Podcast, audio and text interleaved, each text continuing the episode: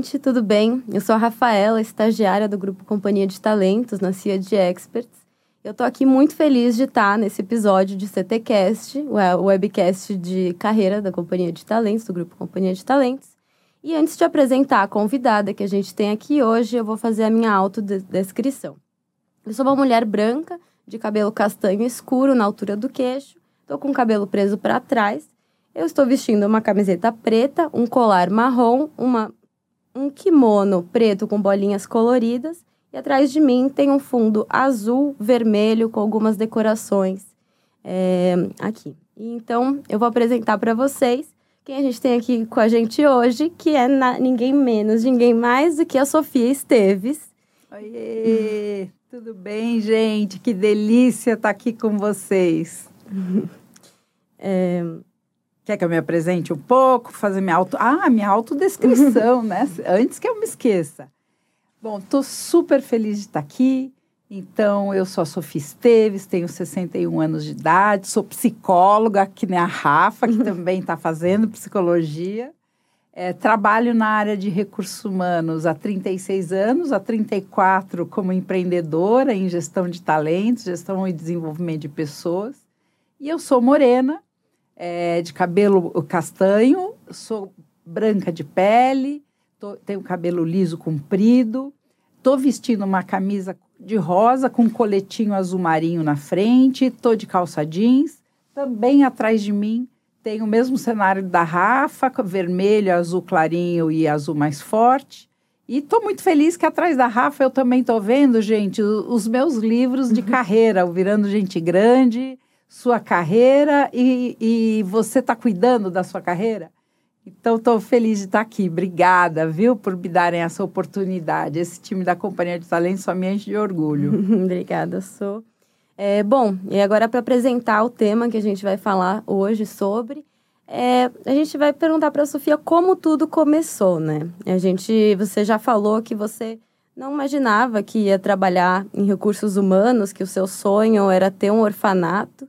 E, aí eu queria que você contasse pra gente essa história de como que você foi parar em recursos humanos depois desse grande sonho que você tinha.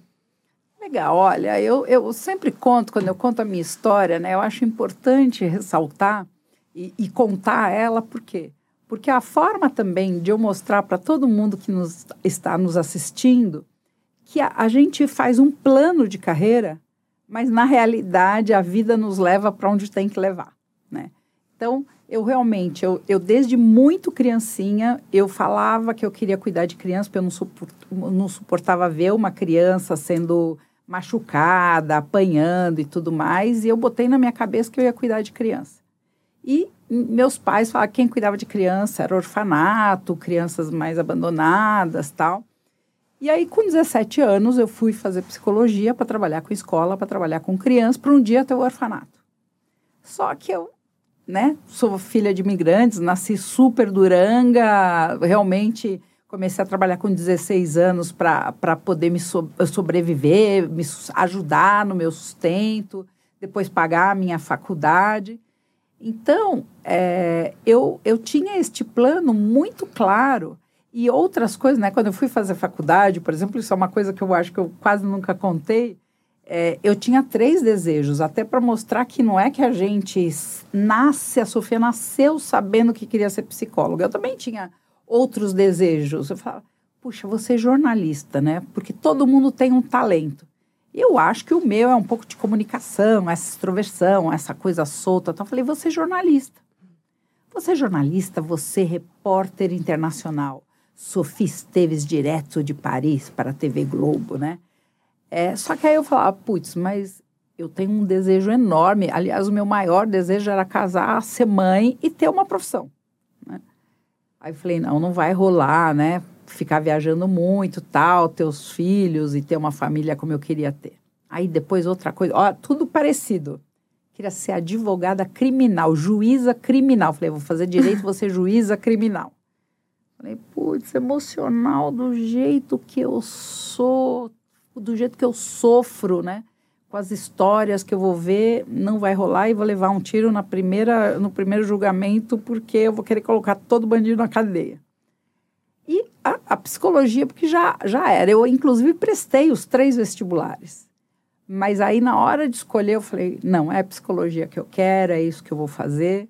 Fiz o curso, trabalhava, né, fazia a faculdade até, até ao, ao meio-dia, uma hora, saía correndo, ia para uma loja de imóveis, comecei como vendedora de loja de imóveis logo no, no primeiro ano da faculdade, passei para gerente da loja, eu adorava aquilo, tinha feito colegial, ensino médio, né? Técnico em arquitetura, então é, super, trabalhava até as 10 da noite, Rafa. Era assim, ó, super puxado.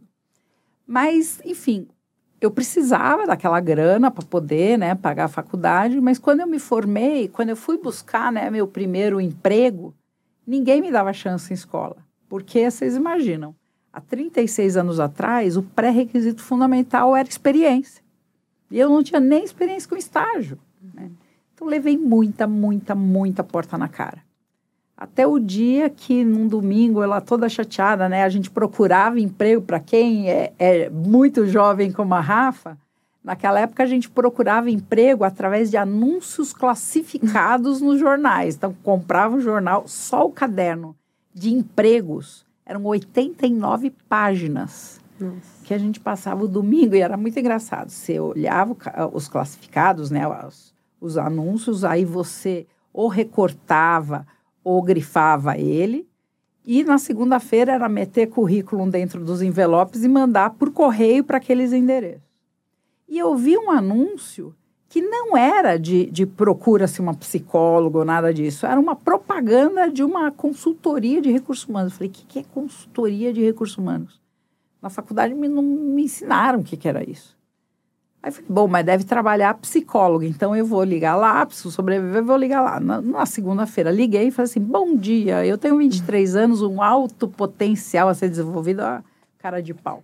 É, vocês não querem me dar uma chance? Aí a pessoa que me atendeu riu, falou: peraí, que eu vou te passar para alguém que possa te dar essa informação. Passou para um homem, que eu também não sabia quem era, falei a mesma coisa, ele também riu. Falou: você tem pretensão salarial? E eu, né, pensei, o que, que eu vou responder para ele? Falei, não, estou pagando para quem começar, me der uma chance de começar. Eu preciso trabalhar. Aí ele falou, bom, vem aqui, vamos fazer uma entrevista. Aí fui, me deram um chá de cadeira de uma hora e meia. E eu estou contando esses pequenos detalhes porque eu acho que todo mundo que está me assistindo, acho que é importante saber alguns percalços que a gente passa no meio do caminho, né? Uhum. E aí uhum. as fantasias também que vêm na nossa cabeça.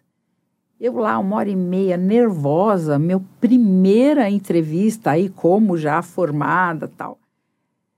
E fui ficando nervosa que eles não me chamavam. Aí me chamaram, me pediu fazer uma redação, passei por uma coordenação, uma coordenadora pequena, eh, que primeiro tal. E aí um dos sócios veio me entrevistar. Rafa, ele pegou meu currículo pelas pontas, assim. Assim. Estamos acabando de contratar uma psicóloga da USP com cinco anos de experiência na nossa área, inglês fluente. Eu falei, parabéns, eu posso ir embora. Ele falou, como assim? Falei, que bom que você já achou a profissional que você precisa. Eu não tenho tempo a perder. Eu preciso trabalhar. Brava. Uhum. Aí ele, não, calma, veja bem, vamos conversar um pouco. Tá? Ele me fez algumas perguntas, eu respondi e fui embora muito, muito, muito chateada. Achei até que ele tinha me menosprezado, uhum. ele tinha, né? Aí, dois dias depois, ele mesmo me liga e diz assim: Olha, já que você tem esse talento todo, a gente quer te fazer uma proposta de você começar como assistente de consultoria. Se hum. você for bem, daqui a uns, um, um, uns três meses a gente passa para a consultora, senão a gente, a gente, você fica como assistente. Eu falei, cretino, né? Sabe aquelas, aquelas nuvenzinhas uhum. na cabeça? Eu falei, qual o salário? Gente, ele me ofereceu menos que salário mínimo. Dia de hoje, devia ser uns 900 reais sendo que até o piso de psicóloga de, da categoria era muito maior de salário. Uhum. Aí eu falei, eu vou mostrar para esse cara quem eu sou. Eu só tenho duas chances. Ou eu vou mostrar para ele quem eu sou, ou eu vou mandar ele para aquele lugar que a gente não gosta de falar. E, e aí eu comecei na segunda, isso era uma quinta, comecei na segunda e cresci muito rápido, né? Me tornei consultora em 15, 20 dias, 15 dias E, e, fui crescendo. Em um ano eu já era gerente, já estava abrindo uma unidade de negócio para eles. E você diz assim: ah, então você era super diferenciada de conhecer. Não, gente, eu não conhecia nada. Mas eu meti a cara. Eu meti a cara. Se tinha alguma coisa que eu achava que não era bacana ou que podia fazer de um jeito melhor, eu ia fazer um jeito melhor. Por exemplo, até o meu trabalho lá era exatamente aquele que eu contei do, do trabalho do anúncio de jornal. Uhum eu tinha, a gente assessorava a candidatos, a executivos que queriam mudar de emprego. Então, eles contratavam a empresa, um consultor atendia essa pessoa, fazia o currículo dele e o meu papel era é, ver os anúncios de jornais que aqueles perfis se encaixavam, uhum. colocar no envelope e mandar pelo correio. Ou se alguma empresa ligasse lá e falasse, ó, oh, estou precisando de um gerente administrativo, ah, eu procurava quais eram os currículos que tinham aqueles pré-requisitos que eu tinha levantado na ficha, né, que eu tinha que preencher e mandava pelo correio. Mas eu não achava certo mandar o correio, a vida das pessoas pelo correio. Uhum. Então, gente, eu colocava uma pasta embaixo do braço com os currículos, pegava um ônibus e ia levar os currículos. Não era a metodologia da empresa. Mas eu falei, putz, deixa eu ver o que, que vai acontecer. E comecei, porque aí eu chegava, pedia, né, para me atender começava a explicar quem eram os candidatos, e aí começou a ter um volume maior de contratação deles. Mas, enfim, eu tentei fazer, começou a dar certo. Então, essa coisa de quando a gente fala do acerto e erro, é uma coisa que eu sempre tive muito dentro de mim. Então, eu ia lá, testava e rapidamente, se não dava certo, eu abandonava a história. Às vezes nem contava para a empresa que estava testando alguma coisa diferente para depois falar: olha, fiz assim, deu certo, tá vendo? Tá. É, então, e eu sempre tive uma coisa minha, desde quando eu comecei a trabalhar com 16 anos como recepcionista de uma clínica médica. Era, aonde eu botar minha mão eu vou fazer bem feito. Eu só não gostava de estudar, que eu me arrependo profundamente de não ter levado os meus, os meus estudos tão a sério. Eu queria brincar, eu sempre fui moleca, eu estava lá hasteando bandeira, Estava lá fazendo ginástica olímpica, todo menos para dentro de sala de aula. Eu sempre fui muito inquieta, né? Isso eu, eu, eu me arrependo de não ter cuidado bem da, dos estudos, mas depois corri atrás também disso.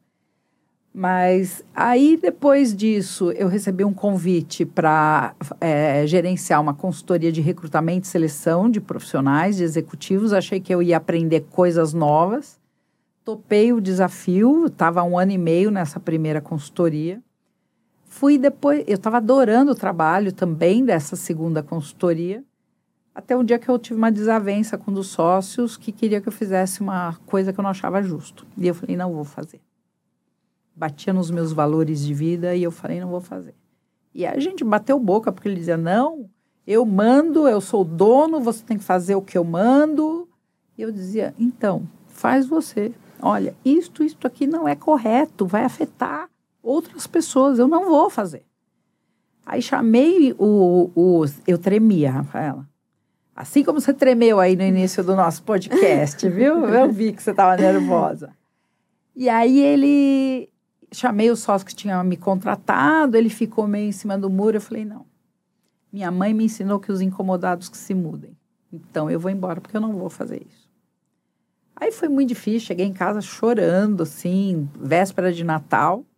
Mas a vida é muito legal. Por isso que eu digo que a vida vai te levando para onde você quer.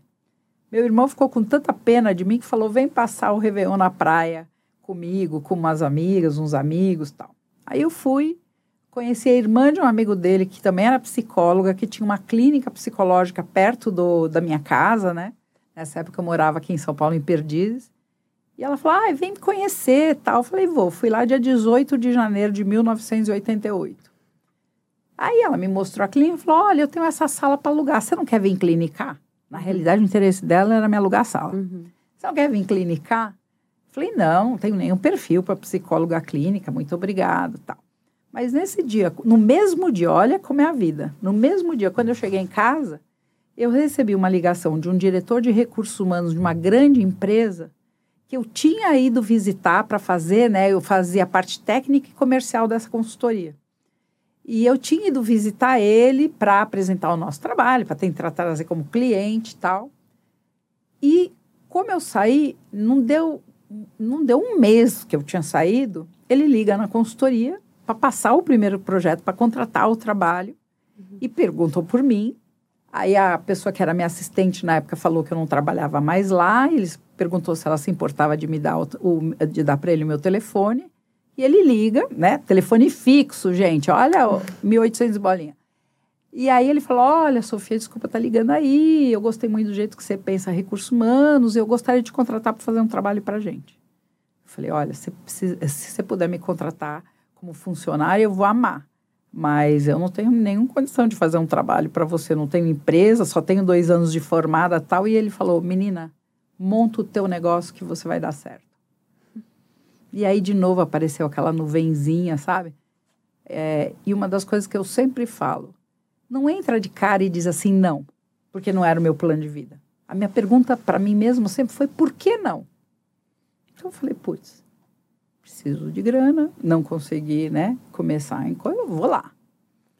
É, e aí eu falei para ele, bom, então me dá 15 dias para eu montar uma metodologia que eu acredite e fui buscar né, conversar com várias pessoas, diretores de RH, é, para perguntar o que eles gostavam ou não gostavam do, dos trabalhos que existiam na época de recrutamento e seleção de executivos. Montei uma, uma coisa, ó, que legal. Aluguei a sala da menina, só que em vez de colocar um divã, coloquei uma mesa, três cadeiras de curvinha, tudo, né? Eu mesma montei a mesa, tal. Aluguei uma máquina elétrica, porque era o que tinha na época, não, ainda não tinha computador disponível para todo mundo. E lá eu comecei. Fiz o primeiro projeto, deu super certo. Aí a mesma empresa me passou mais dois projetos. Aí me indicou para uma outra grande empresa já de, de telecomunicações, que em três meses me passou 13 projetos. Esse número ficou cabalístico na minha, na minha cabeça. E aí eu aluguei, assim, não deu seis meses, aluguei o primeiro escritório dentro de um prédio comercial que eu achava que eu nunca ia pagar. Acho que minha, minha, a sala era um pouquinho maior do que esse estúdio aqui. E, e, lá, lá, assim, comecei a contratar as primeiras consultoras, comecei, mas eu era assim, office girl, vendedora, é, contas a pagar e receber, é, é, fazia consultora. Então, eu fazia de A a Z tudo. E eu tinha psicóloga, não tinha nenhuma experiência em gestão de pessoas, de gestão de negócios. Então, eu ia em contador, por exemplo, eu ouvia dele, né? Eu falava, como paga imposto? Que imposto tem que pagar? Como monta o contrato social? Eu anotava tudo, anotava tudo. E eu, como eu tive, né? Várias vezes eu vi pessoas ludibriando meu pai, comerciante, português, bom coração, achava que todo mundo era do bem e tal. Levou vários calotes. Uhum. Então eu tinha trauma disso, né? Então eu anotava, ia na Secretaria da Fazenda, pegava um fiscal e falava, moço, você pode me ajudar? Uhum. Eu nunca tive medo de, de pedir ajuda. E aí eles achavam engraçado, eu era muito criança, né? E aí eu falava, pague ISS assim, pague isso assim, assim, assim, assim. E aí eles, com toda boa vontade, me ensinavam. E eu fazia tudo tal, direitinho, né? Uhum. Direitinho. Uhum. Mas aí foi um, um indicando para o outro, um candidato, acho que eu sempre, eu gosto tanto de gente que eu sempre me preocupei de verdade de olhar não só teu currículo ou a tua experiência profissional, olhar você como indivíduo.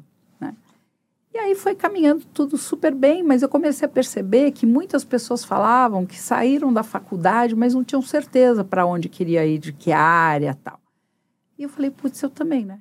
Uhum. Eu saí da faculdade bem formada, mas mal informada sobre a minha carreira, sobre que possibilidades de carreira eu tinha. Então, eu montei um programa chamado, um projeto social, chamava Programa Integrado de Formação de Estagiários fiz um, um, um, folhetinho que eu, que eu fazia xerox dele e panfletava a porta das faculdades, PUC, GV, USP e tal. Os jovens que tinham interesse se inscreviam gratuitamente, eu pedi uma sala emprestada, então cada 20 jovens que quisessem fazer, eu pegava uma sala emprestada na faculdade de sábado e fazia um workshop de oito horas de duração. Passava, eu era solteira, tinha tempo pra caramba, né? E lá eu contava um pouco né, de como era o mercado de trabalho, trazia executivos para contar suas carreiras. Até um dia que, de novo, tocou o telefone, era o vice-presidente de recursos humanos da Unilever, naquela época chamava Lever, e pediu para que eu fosse fazer uma visita. Eu fui com a minha pastinha de headhunter, de seleção de executivos, tremendo. Falei, nossa, que empresa grande, né? Super famosa. Aí cheguei lá e ele fez assim para mim: não é nada disso que eu quero saber. Quero saber o que você faz nas escolas, nas faculdades. Ah, meu projeto social, faço isso, isso, porque eu acho que eu quero ajudar o jovem a entender um pouco que, que opções de carreira ele tem e tal. Ele falou, então, deixa eu te contar uma coisa. Eu tenho, a Unilever tem mundialmente um programa de trainees que existe aqui no Brasil desde 1964. Eu contei para vocês que eu tenho 61 anos. Eu tinha três anos quando a Unilever começou o programa delas. Até o Gilberto Gil foi trainee da Unilever, ele fez GV. Nossa.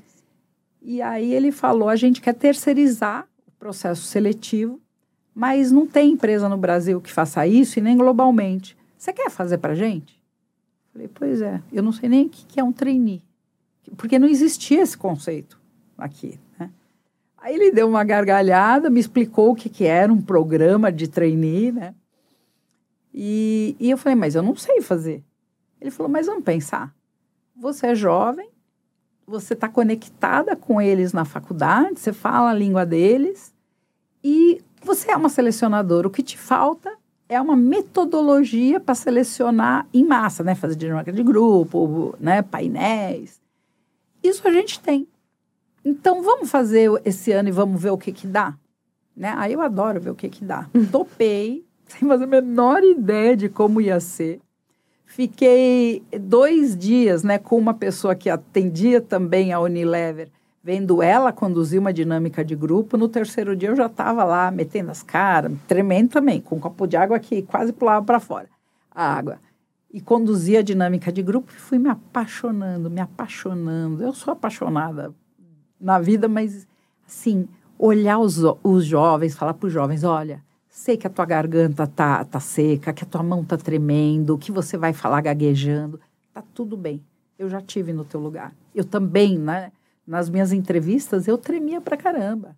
Me dava branco, um dia eu não sabia falar meu, meu, meu endereço de casa, tão nervosa. Eu falei assim, desculpa, eu tô nervosa. Então, como eu sabia disso, eu já falava isso para os candidatos. Eu, eu tratava todo mundo, né, dizendo, olha, podia ser meu irmão, meu namorado, sentado aí e tal. E, e eu comecei a me apaixonar, a poder entrar e olhar um pouco mais do universo jovem, dessa expectativa, porque é muito interessante colocar um executivo, como eu fazia, né? Cheguei a colocar até presidente de grandes empresas. Sempre foi muito prazeroso, porque você está mexendo com a carreira.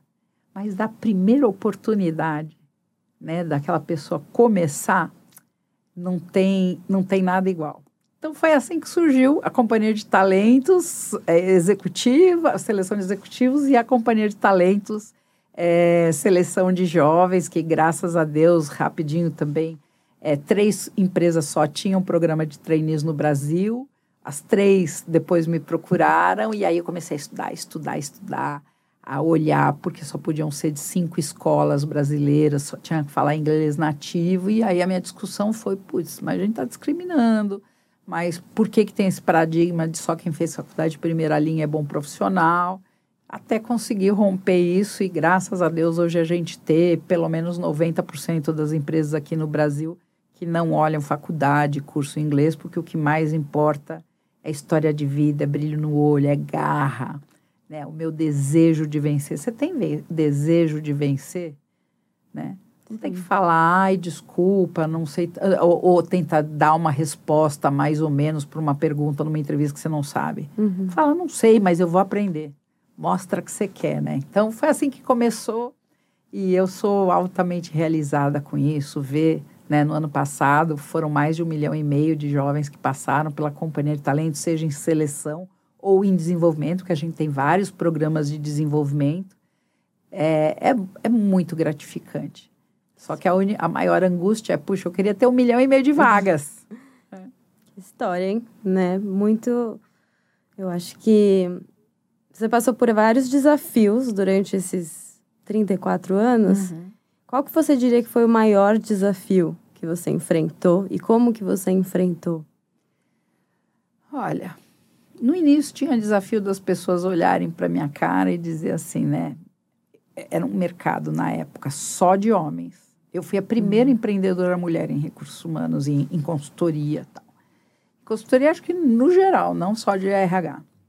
Mulher jovem demais. E todo mundo naquela época era. Quem estava em consultoria era cabelo branco, aqueles homens de terno e tal.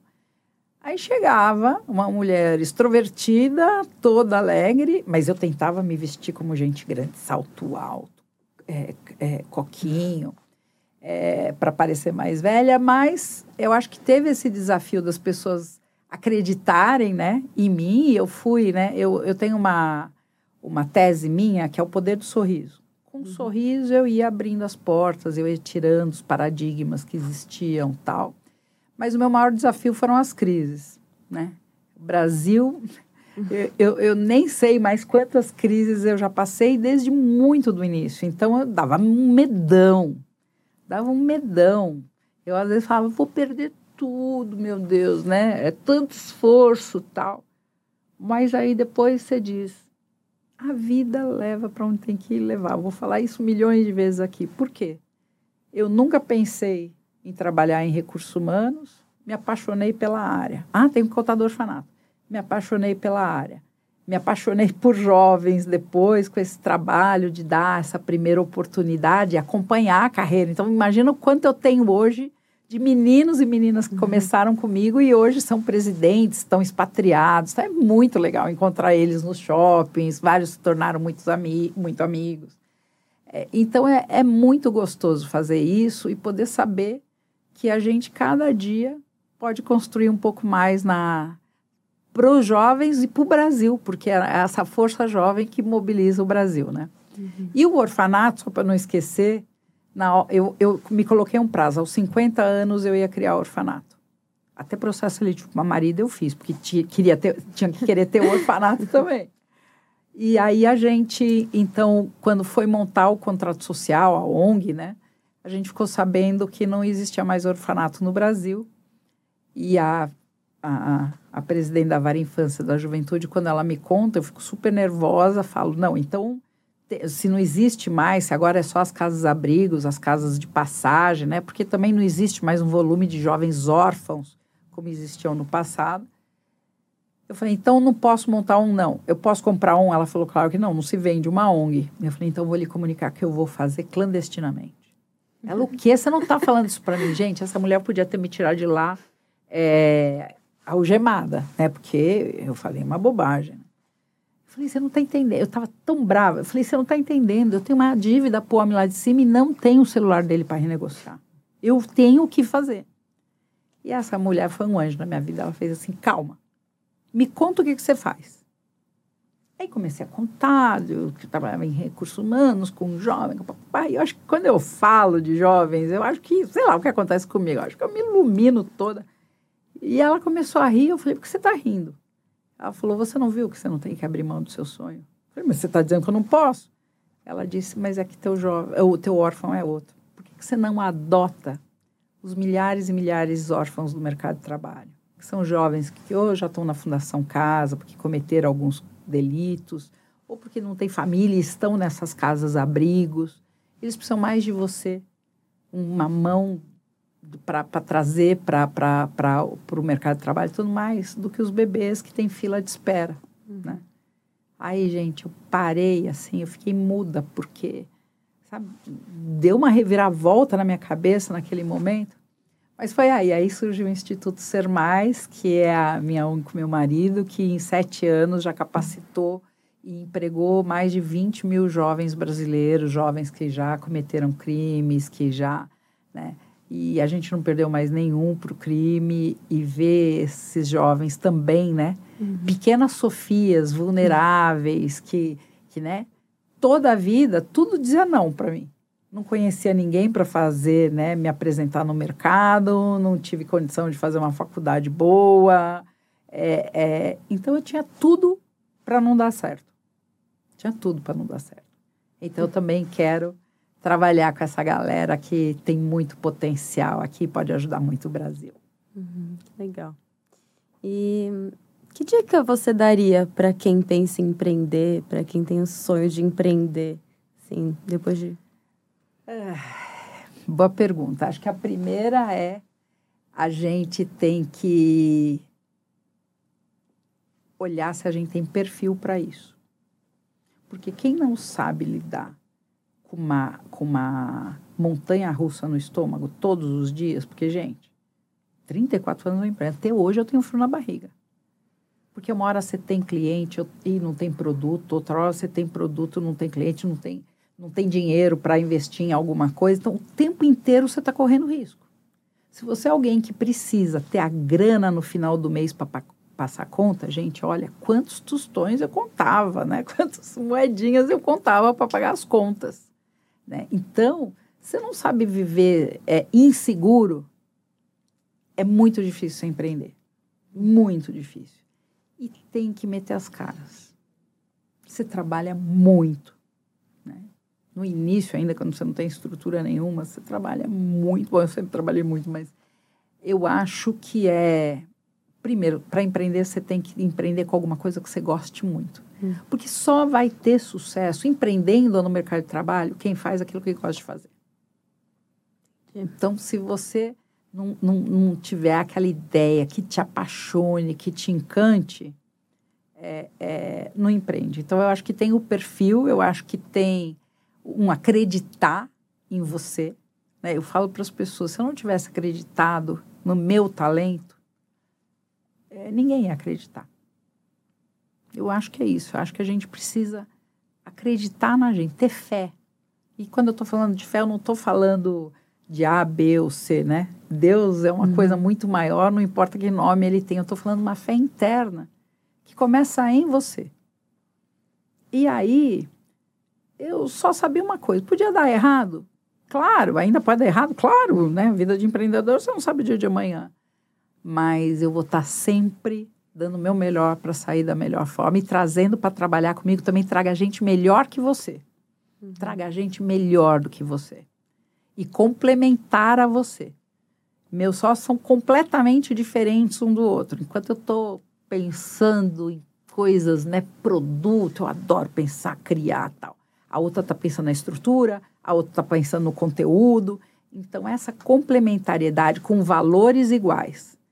Valores, olha para as pessoas que você pensa em trabalhar junto, olha o objetivo de vida, o como quer, porque se não começam os conflitos, aí eu quero investir na empresa, não, eu quero tirar dinheiro para mim, para minha vida pessoal. E aí isso vai dando. Então, eu acho que empreender é um exercício de fé na gente mesmo, é, é correr risco, mas acreditar que pode dar certo. Se não der certo, a gente tenta de novo. Uhum. Muito bom. Muito obrigada, Sô, pela, pelas dicas, pela sua história e pela inspiração, que eu acho que a sua fala tem muito poder de cativar as pessoas que ouvem.